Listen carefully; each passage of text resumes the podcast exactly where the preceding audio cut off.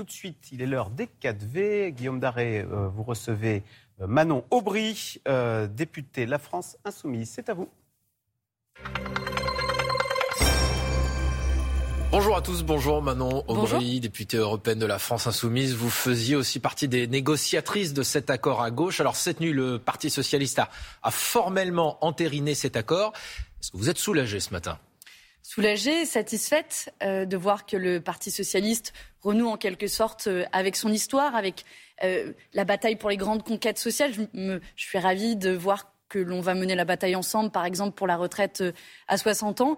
Et puis surtout, on est maintenant à cinq semaines du premier tour de l'élection législative.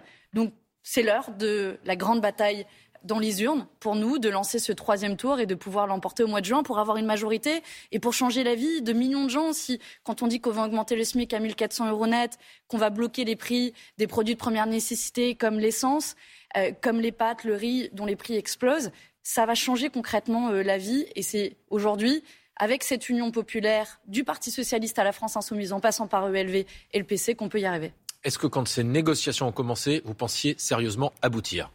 C'est une bonne question.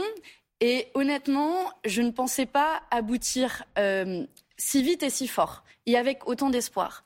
Et je me souviens, la première fois qu'on a vu le Parti socialiste, il y a à peu près une grosse semaine, j'avais le sentiment d'avoir en face de moi un nouveau Parti socialiste euh, qui est prêt à revenir sur les lois El Khomri, ces lois travail qui ont fait tant de mal euh, au travail, qui était prêt à défendre la retraite à 60 ans, la sixième République et même à ne pas respecter certaines règles européennes. C'est ce qui ne plaît pas à François Hollande, Bernard Cazeneuve ou d'autres. Vous savez, euh, les éléphants, si je voulais faire une mauvaise blague, euh, se trompent énormément.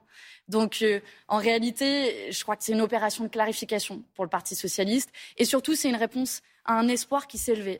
quand on est de gauche, au soir du premier tour de l'élection présidentielle, on était surpris de la force du résultat de Jean-Luc Mélenchon et en même temps, pour le second tour, on avait un peu la gueule de bois. Eh bien, je dis à tous ces électeurs-là, revenez. Euh, au mois de juin, si vous revenez tous dans les urnes, on peut être au second tour dans 470 circonscriptions. C'est énorme. C'est euh, plus des 4 cinquièmes des circonscriptions du pays et on peut emporter une majorité. Et j'espère que cet espoir qui s'est levé, il pourra se matérialiser dans les urnes. En tout cas, cet accord ne fait pas totalement l'unanimité sur le terrain. Est-ce qu'il y a quelque chose qui est prévu? Est-ce que les, les différents partis qui ont signé cet accord se sont engagés à prendre des mesures s'il y a, par exemple, des personnalités de leur rang qui se présentent comme dissidents?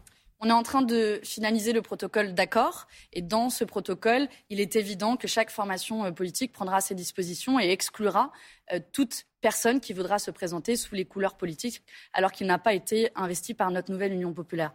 Mais vous savez là-dessus, moi j'ai surtout vu des candidats partout en France à qui on a demandé de se retirer. C'est pas facile. Et sur les réseaux sociaux, ils ont témoigné en disant moi je me retire, je fais le choix de me retirer parce qu'il y a une grande histoire qu'on est en train d'écrire ensemble qui nous dépasse qui peut changer la vie de millions de gens. Et je voudrais leur rendre hommage parce que c'est pas facile de se retirer. Et en même temps, euh, ils participent aujourd'hui aussi au succès, je pense, de cette Union populaire. L'un des points clés, ça été notamment la question européenne, la question d'une possible désobéissance à certaines règles européennes, en particulier budgétaires et financières, ainsi que économiques. Très concrètement, si Jean-Luc Mélenchon est, à Matignon dans quelques semaines, on sait que même en cas de cohabitation, la politique étrangère, c'est ce qu'on appelle le domaine réservé du chef de l'État. Emmanuel Macron, il y a peu de chances qu'il soit d'accord pour désobéir à ces règles européennes.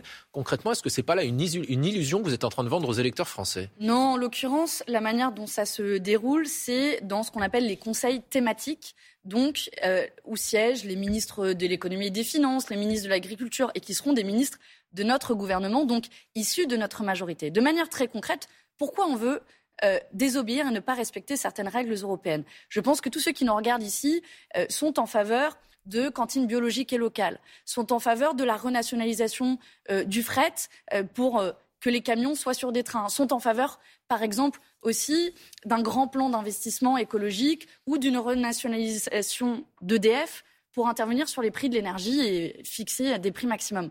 Tout ça, c'est contraire aux règles européennes, que ce soit le droit de la concurrence ou que ce soit les règles budgétaires. Des accords que la France a ratifiés que la France a ratifié sans l'accord du peuple français. Et Par le Parlement, qui est une émanation du peuple français. Et on s'en souvient, euh, en 2005, le peuple français a voté à 55% pour le non.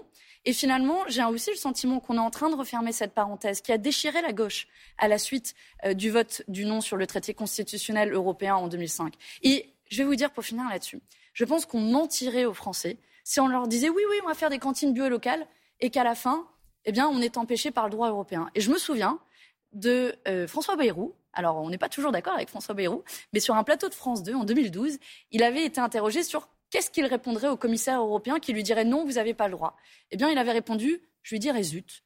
Bien, je propose, pour une fois, d'être d'accord avec euh, François Bayrou et de dire zut aux règles européennes qui nous empêchent de réaliser notre programme et notre ambition sociale et écologique. Alors, malgré peut-être euh, votre volonté, François Bayrou ne fait pas partie de la nouvelle Union écologique. Non, on a d'autres désaccords. de la nouvelle Union populaire écologique et sociale, puisqu'il était hier à côté euh, d'Édouard Philippe et de Stanislas Guérini, la majorité qui se met aussi en ordre de marche en fondant une grande confédération qui s'appelle Ensemble. Comment vous percevez ça? Vous avez certainement vu cette image, je ne sais pas si vous avez prévu de la, projeter, euh, cette image de quatre hommes euh, voici le nouveau monde que euh, Emmanuel Macron euh, nous propose. Il y avait marqué avec vous. Moi, j'avais le sentiment que c'était surtout sans elles, sans ces femmes qui font partie quand même de juste la moitié de la France et qui en dit peut-être long sur la cause de la lutte contre les violences faites aux femmes ou de l'égalité euh, femmes-hommes.